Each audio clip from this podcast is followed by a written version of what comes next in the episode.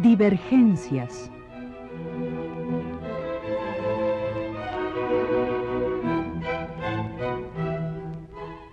Un programa a cargo de Margot Glantz.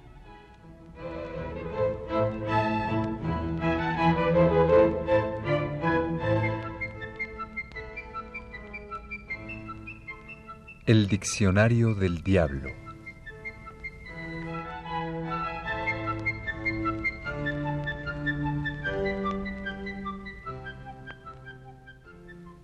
En su colección La nave de los locos, la editorial Premia ha publicado ese libro del escritor norteamericano Ambrose Bierce. Bierce murió de repente. Su muerte ocurrió o no ocurrió porque se ha quedado en el misterio. Aunque nació en 1842, quizá no haya muerto. Lo importante es que forma parte de la leyenda y que su nombre está unido al de Pancho Villa. Nacido en Ohio, Bierce pertenece a una familia de dementes. Su padre se dejaba dominar por la religión y por su mujer. Bierce era fanático calvinista y adorador de Lord Byron. Su padre, llamado pomposamente Marco Aurelio Bierce, creía firmemente haber sido secretario de Lincoln. Su tío, Lucio Vero, condujo una expedición filibustera a Canadá para liberar a los naturales de esa tierra de la dominación británica. Un su hermano abandonó la fanática atmósfera de la familia para convertirse en equilibrista o en acróbata. Los diez hermanos de Bierce fueron bastante anormales. Una de sus hermanas fue tan ardiente que se hizo misionera y se fue al África a convertir al calvinismo a los desnudos y esbeltos negros que aceptaron sus prédicas comiéndosela. La guerra civil permitió la liberación de Bierce. Se hizo soldado y en esta profesión pasó los años de más éxito de su vida. Herido en la rodilla en 1865 fue licenciado. Vagabundeó por el noroeste de su patria un tiempo, haciendo las más diversas labores hasta que decidió emigrar a San Francisco, donde pudo convertirse en escritor. Publicó regularmente en un periódico allí. Su forma de hacer periodismo era semejante a su forma de pelear.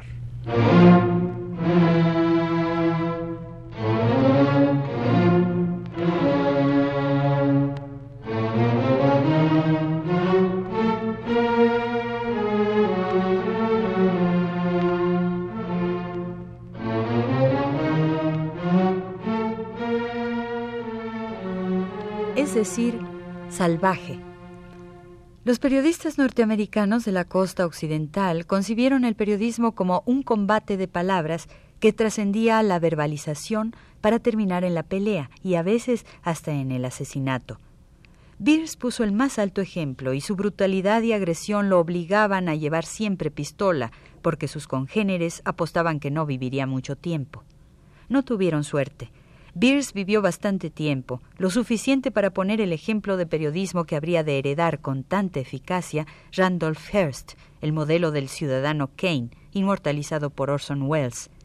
Recuérdese de paso el último escándalo de la familia. Patty Hearst participó en asaltos a bancos y luego fue liberada gracias a los millones de dólares que sus antepasados amasaron en el periodismo. Bierce solo era fiero, pero nunca hizo dinero. Además de sus columnas, Bierce escribió cuentos fantásticos, amargos y violentos. En 1871 se casó con la hija de un rico minero y se instaló en Londres. Allí se le bautizó con el sobrenombre de Bitter Bierce, Bierce el amargo. Este epíteto parece deberse a la violencia que le causaba la compañía de tres escritores norteamericanos, mucho más conocidos que él, y que le echaban sombra, Bret Hart, Joaquín Miller y sobre todo Mark Twain. El padre de su mujer quebró y el amargo tuvo que regresar a California. La vida se deterioró y Bierce abandonó a su familia. Sus hijos murieron en riñas de taberna y alcoholizados. Bierce malvivió un tiempo hasta que un día, como en película, apareció ante él, hermoso y joven, el mismo Hearst en persona.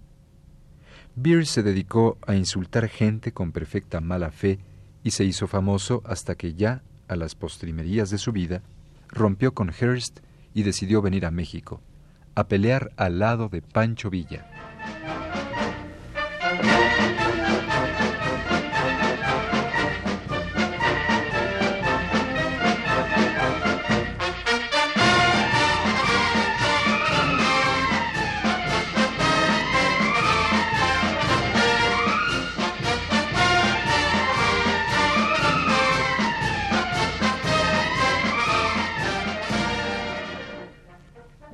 Desapareció sin dejar huella.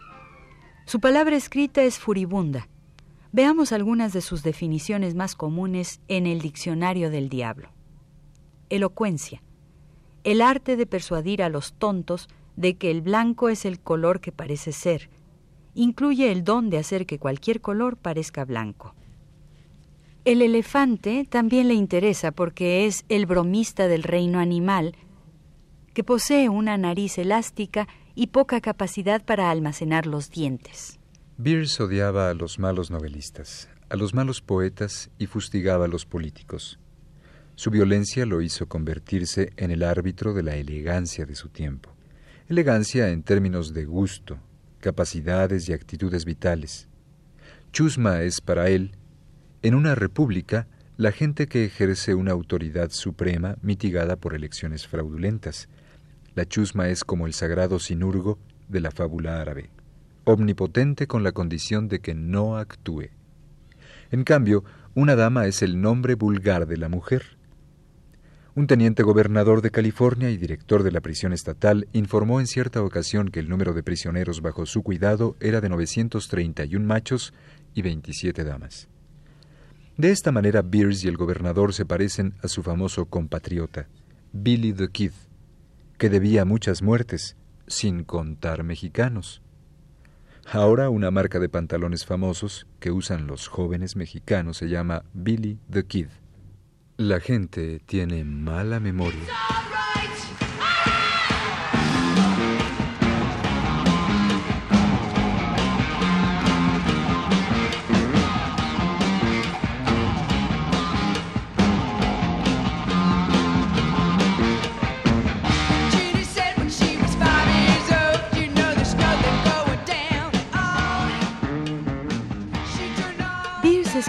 Libro entero de definiciones que intituló Diccionario del Diablo, como dijimos al principio del programa. Sigamos leyendo algunas de sus definiciones. Esta que ahora sigue podría ser muy adecuada en nuestro medio. Es impecable quien no está expuesto a que lo descubran. Y el implacable es aquel que no es aplacado por una gran suma de dinero. Las definiciones de Beers no solo eran aplicables a la costa occidental de los Estados Unidos durante las postrimerías del siglo XIX. La impostura continúa es la profesión de los políticos, la ciencia de los doctores, el saber de los críticos, la religión de los predicadores y, en una palabra, el mundo. El hombre que profesa el igualitarismo es una especie de reformador político y social que se preocupa más por lograr que otros desciendan a su propio nivel que por ascender él al de otros. En cambio, el hombre imparcial es incapaz de percibir la posibilidad de obtener beneficio personal en caso de que exponga una de las posiciones encontradas en una controversia o adhiera a una de dos opiniones en conflicto.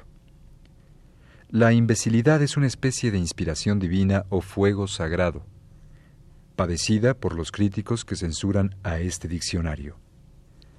Con estas armas desenvainadas, Beers ameritó el sobrenombre del amargo y el terror de sus lectores, que tuvieron quizá la imprevisión de caer en esta definición birsiana de la palabra acción de proveer a las necesidades de hoy con los ingresos de mañana, definición que sigue cuadrando en ciertos medios políticos y que empieza a ser muy conocida.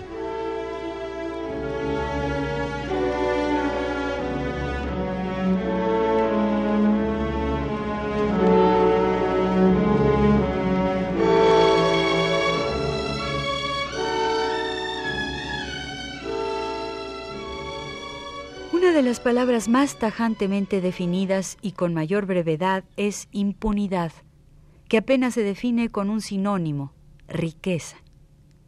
O siguiendo con los estereotipos, esta inconstancia, ver mujer, en tanto que el inconsolable es el muy recientemente desposeído. Otras definiciones ocupan un lugar muy importante en su diccionario y el autor les dedica un número considerable de palabras. Por ejemplo, incubo.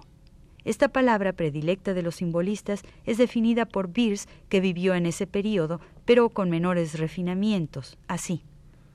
Miembro de una raza de demonios extremadamente indecorosos. De ellos se puede afirmar, aunque probablemente no estén extinguidos del todo, que ya vieron pasar sus mejores noches. Para una información completa acerca de incubi o sucubi, incluyendo incubae y sucubae, consultar el Liber Demonorum de Protasus, París 1328. Contiene muchos detalles curiosos que estarían fuera de lugar en un diccionario concebido como libro de texto para escuelas públicas. Esta definición dejada en la indefinición pudiera completarse con otra clásica y estereotípica porque por una razón que aún no alcanzo a comprender bien, los chistes contra doctores y mujeres se parecen en su corte. Indiscreción, la culpa de las mujeres.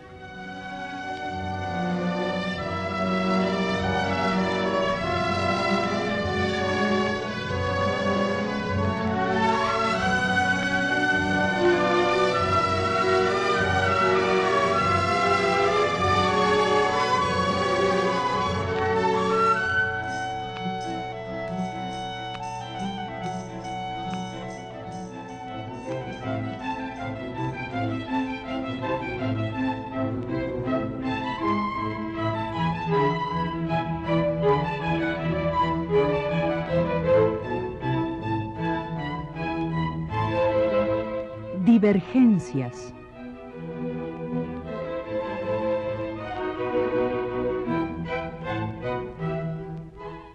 Un programa a cargo de Margot Glantz.